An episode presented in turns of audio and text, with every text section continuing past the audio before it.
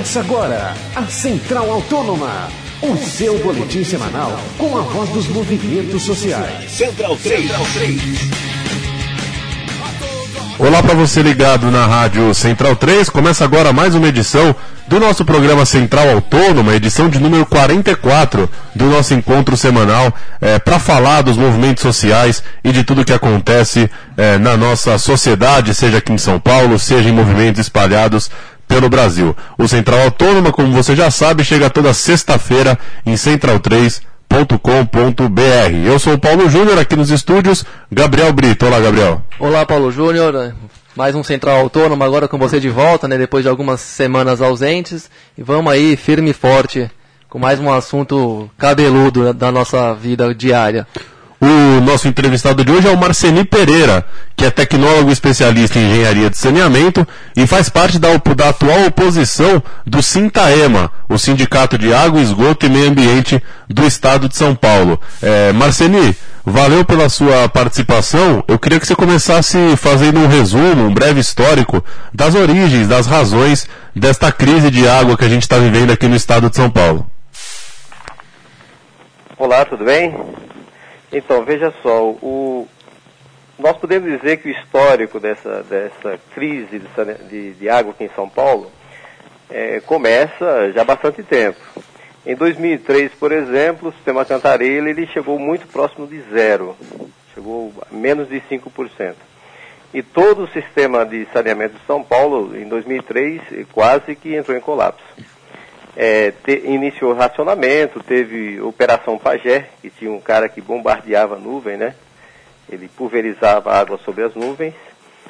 É, esse nesse período, foi em 2004, já no final de 2003, 2004, é, foi elaborado um plano para que a, o saneamento em São Paulo é, dependesse menos do sistema Cantareira.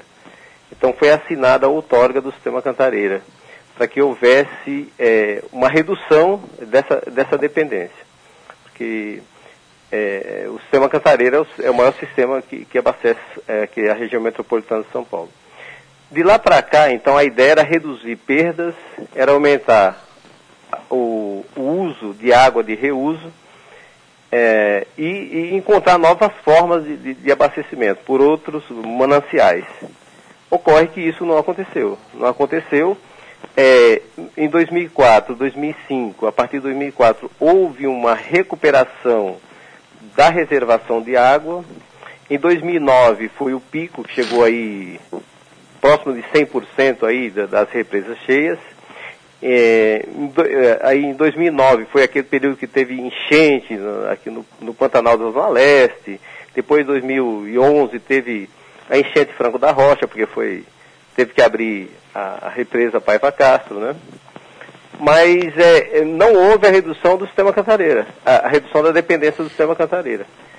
É, a, as perdas caíram, só que não foi o suficiente para que a demanda que cresceu é, fosse, fosse suprida, né? Ou seja, houve um aumento da demanda, mas não houve uma contrapartida na, na disponibilidade de água aumentou a demanda e não aumentou a disponibilidade de água.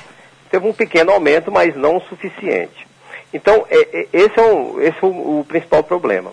A outra coisa é que nós vivemos um, um período agora recente de uma estiagem bastante forte. Essa estiagem aqui de 2013 para 2014 foi bastante forte. Apesar do período ser curto, se for comparado com outras regiões do Brasil, é um período curto. Tem região por aí que tem 4, 5, 10 anos praticamente de estiagem. Aqui em São Paulo, um período aí, você imagina, de menos de dois anos. Então, é, é, não era para estar desse jeito. Agora, no início do ano, teve uma, um problema, que na realidade tinha as eleições, tinha a Copa do Mundo e havia aí a necessidade, por parte do governo, de manter a sua imagem alta. Por isso que não foi é, tomadas é, as medidas para reduzir o consumo de água a partir de janeiro e fevereiro de 2014. Certo, Marzeni. E como é que entra a Sabesp né, nessa história toda? Aí também, e também o modelo de gestão da, da empresa, enfim, que papel você atribui à Sabesp nesse processo todo?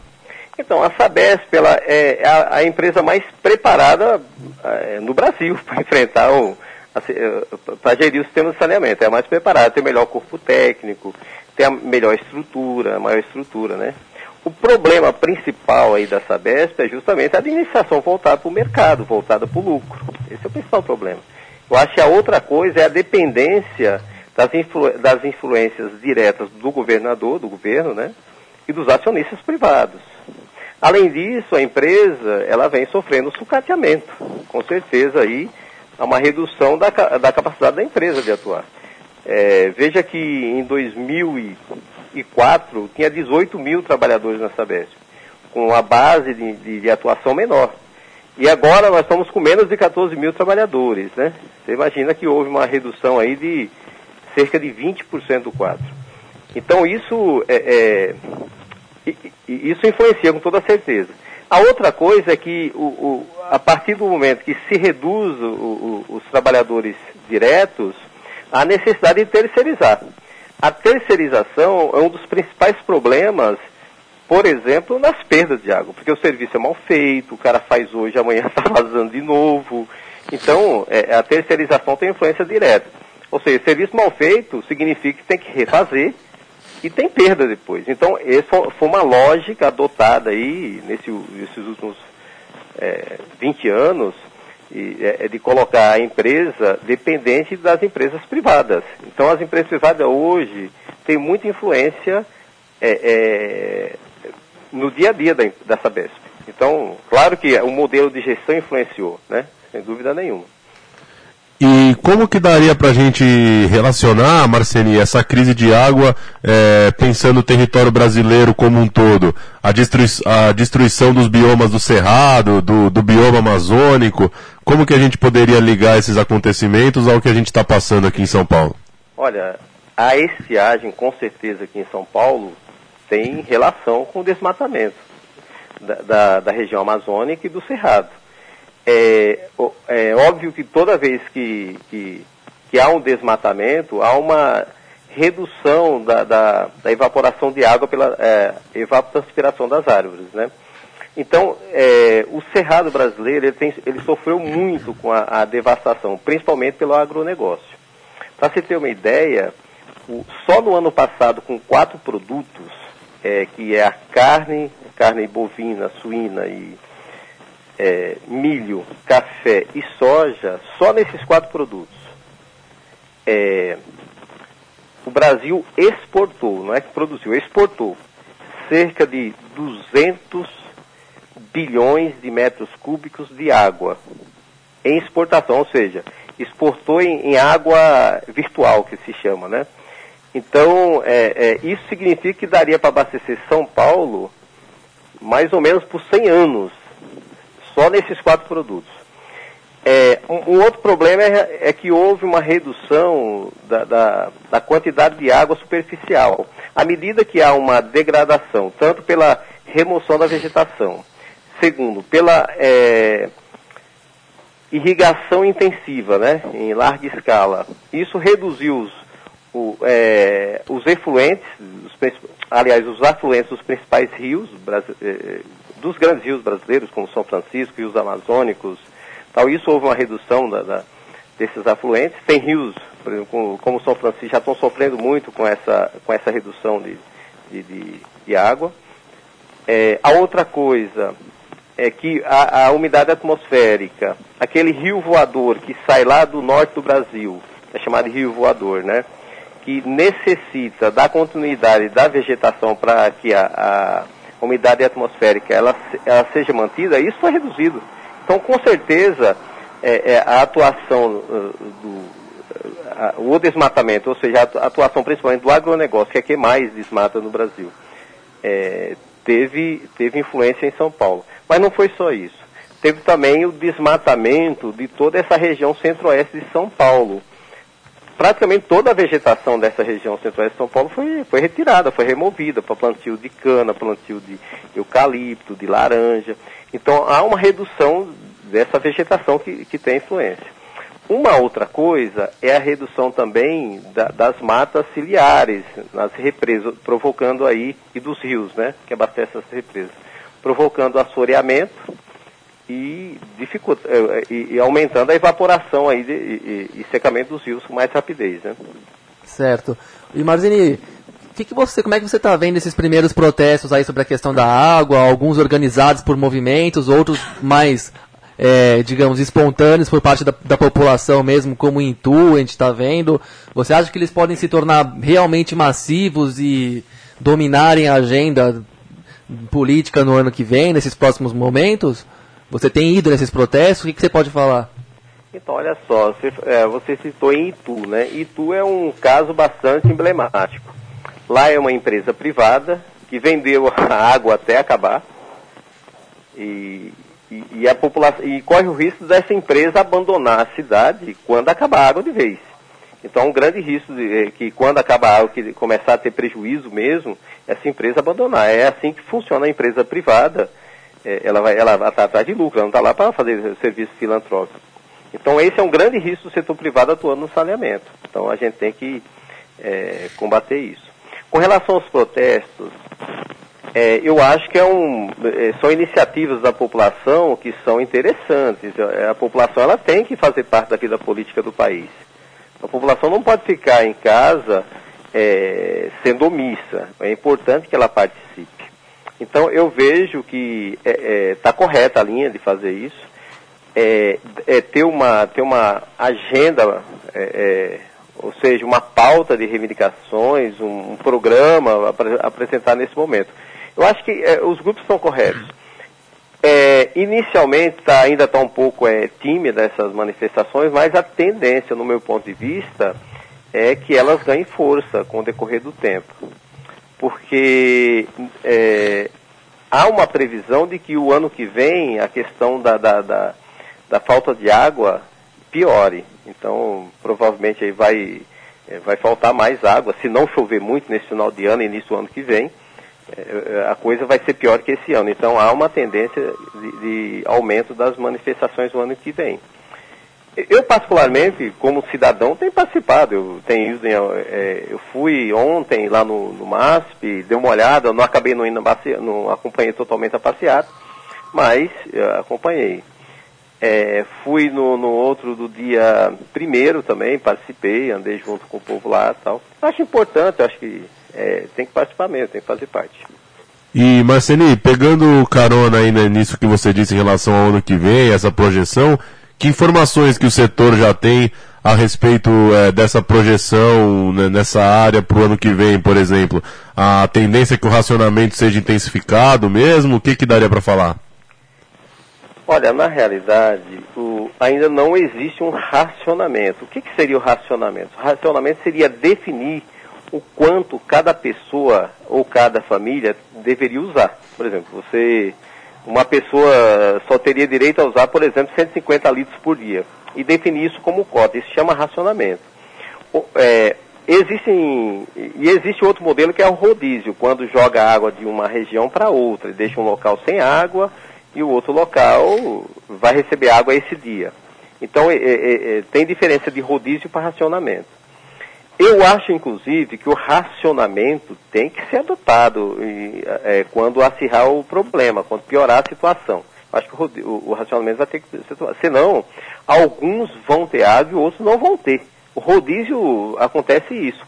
Quem tem caixa d'água grande, quem tem um reservatório grande em casa, não fica sem água. Quem não tem reservatório em casa vai ficar sem água com rodízio, porque quando, imagina uma pessoa que sai de manhã de casa e chega 10 da noite depois. Se não tiver caixa d'água, não toma banho. Né? Então é, é injusto para quem não tem condição de comprar uma caixa d'água grande. A outra coisa é com relação ao ano que vem. O que nós temos observado é que a recuperação do, da reservação, por exemplo, do Cantareira, a, reserva, reservação do, do Cantareira nos últimos 10 anos, ela tem, não tem, ela tem sido em média 23%. Imagina, a, assim, a represa está com, vamos dizer que seja, com 10% no mês de outubro. Quando chegar no mês de março, ela vai estar tá com mais ou menos uns 30%, 40%. Ela não tem ultrapassado isso, não tem ultrapassado os 30%. Se não me engano, só no, em 2004 e 2006, 2008 que ultrapassou os 30%. Mas, além desses anos, não teve. A, a recuperação do volume não é muito grande. Não é muito grande a recuperação. Então, é, qual que é o problema? Este ano, nós estamos com menos 17% do, do é, o volume operacional. É, ele acabou no, no, dia 15 de maio, lá para cá está sendo usado o volume morto, e já estamos com 17% negativo. Se recuperar 20%, é, no, no final do período de chuvas, nós teremos aí não mais que 5% de volume operacional. operacional. Se continuar, é, é, se continuar a, a, esse período de. Se, se não tiver chuva em abril, normalmente tem pouco, esse 5% daí para mais uns 30 dias. Então, já no mês de maio, a gente estaria na situação é, é, de usar o volume morto de novo. Então, há um risco há um risco da gente começar o volume, usar, utilizar o volume morto cantareira bem antes uh, do período que começamos esse ano. Então, uh, pode, pode piorar a situação, com certeza. Certo, cara. E para a gente fechar, Marzini, você já falou como do racionamento aí como medida mais imediata, né? Mas, de forma geral, que soluções você acha, acha que deveriam ser adotadas ou, ou procuradas, pelo menos, especialmente no médio e no longo prazo? Cara, solução. Bom, solução primeiro é chover. Tudo isso que a gente está falando aqui, se chover, não faz sentido. Resolve o problema. Então a gente torce para que chova, realmente. É isso. Tem que chover, a popula senão a população vai sofrer muito. Bom, se não chover, é, é mesmo que não chova, que chova, a gente vai ter que, é, é, é vai ter que tomar algumas medidas aí. Primeiro, a necessidade da redução do consumo. Tem que educar a população a reduzir o consumo. Não só a população, como as empresas também. Quando se fala em redução de consumo, parece que só a população consome, mas não. No Brasil, 70% da água é consumida pela agricultura, 22% pela, pela indústria e 8% pelas residências. Quando se fala em redução de consumo, só se fala dos 8%, não fala dos outros 92%. Então, apesar de que aqui, aqui em São Paulo não tem muita influência da agricultura, né, que a região metropolitana de São Paulo, mas é, de certa forma a indústria tem muito peso. Então precisa reduzir o consumo aí das indústrias e, e, e da, das residências. Precisa haver uma redução de perdas forte. Uma redução de perdas precisa é, é, ser forte. Ah, precisa ter uma orientação sem meio termos para a população. Não, não, pode ficar é, é, é, dessa forma está sendo feito hoje pelo governo e pela própria Sabesp. Eu acho que precisa ter mais clareza nas informações. Não pode ter meio. Eh, tem que falar claramente. Está grave a situação. Precisamos fazer racionamento, que seja rodízio também, ou, ou as duas coisas juntas. Né? É necessidade é, é, é, de, de, definir a, a utilização da água para as atividades humanas básicas. Precisa definir uma situação aí de, de se faltar de fato água precisa é, é, definir primeiro as atividades humanas básicas, escolas e creches, né? É, a outra coisa, a população de baixa renda que não tem condição de comprar caixa d'água, seria necessário o governo distribuir essas caixas, distribuir filtros e hipoclorito, porque muita gente vai usar água de mina se faltar água, não tiver água na rua, vai usar água de mina e é ao risco de contaminação, precisa distribuir filtro e hipoclorito se houver carros-pipas, é há necessidade, é, é, é, é se houver é, falta de água generalizada, necessidade de, de usar carros-pipas. E quem não tiver caixa precisa acumular de alguma forma, né? Então, como é que vai acumular se não tiver água? A outra coisa é com relação ao emprego. Se de fato concretizar aquilo que se prevê, que é falta de água generalizada é, a partir do ano que vem, é, muitas empresas vão fechar. E aí há necessidade da gente, ou fechar ou temporariamente, ou mudar tal. E aí há necessidade de definir a estabilidade do emprego, senão pode ser uma catástrofe no ponto de vista do emprego. Precisa é, garantir a estabilidade do emprego. A outra coisa, incentivar o uso de água de chuva e reuso da água. Acho que incentivar. É, pouco se fala hoje em coletar água de chuva, precisa fazer isso. Imagina que se a população de São Paulo resolvesse coletar água de chuva e usar, pelo, e, e usar, e reduzisse pelo menos é, em 10% o consumo, a gente teria mais ou menos aí em torno de 5 litros, de 5 metros por segundo de água economizada. Isso é equivalente a um novo sistema que a Sabesp está fazendo agora, que é o sistema São Lourenço. Imagina, que vai gastar 2 bilhões de reais. Tá. É, a outra coisa, é necessário é, estatizar o saneamento, não só a Sabesp, mas estatizar o saneamento. Não tem sentido deixar um setor tão importante quanto o saneamento na mão de, de quem quer ter lucro. Só que essa estatização não pode também ficar na mão do governo e os empresários controlando por dentro. Precisa ter controle dos trabalhadores. É necessário a gente ter uma comissão popular para investigar e apurar as responsabilidades, né? Reusar água em larga escala, é necessário eh, coletar mais esgoto, tratar e reusar essa água do esgoto em atividades não, não é, potáveis, né? principalmente uso industrial, e tem uma série de usos para água do esgoto. A outra coisa, é necessário dar mais atenção para os mananciais, recuperar mananciais e preservar é, se não for feito isso, pode, as consequências futuras podem ser mais graves. A gente pode ver que o Rodanel aqui em São Paulo passou pelos mananciais. Você vê que não, não se deu, a, não se deu a verdadeira importância dos mananciais. Se tem gente morando à beira, é, é, nas áreas dos mananciais, precisa fazer uma negociação séria com um plano habitacional para que essa população saia de lá, mas tenha a contrapartida de morar numa, numa casa, não, não tirar essas pessoas como se fosse é, lixo lá, não pode, não, é, tem que ter um plano habitacional para atender essas pessoas. Então, tem uma série de, de, de, de, de ações que é possível fazer a curto e médio prazo. É, mas é, isso tem que ser feito em conversa com a população, porque senão os interesses pelo lucro é, é vão falar mais alto. Maravilha. Conversamos com Marceni Pereira, tecnólogo especialista em engenharia de saneamento e atualmente oposição à atual gestão da Sintaema, é, o Sindicato de Água, Esgoto e Meio Ambiente do Estado de São Paulo. Marceni, valeu pelo papo, muito obrigado por falar aqui com a gente. Por nada e tudo de bom. Muito obrigado, Marceni. Um grande abraço. Muito, a entrevista de mu muito import muita importância para todo mundo aqui escutar e entender um pouco mais do tamanho do problema. Te agradece bastante e, e continua aí se falando. Obrigado, até mais, tudo bom. Valeu, um abraço. Edição de número 44 do programa Central Autônoma, aqui na nossa Central 3, programa que chega toda sexta-feira em central3.com.br. Valeu, Gabriel Brito.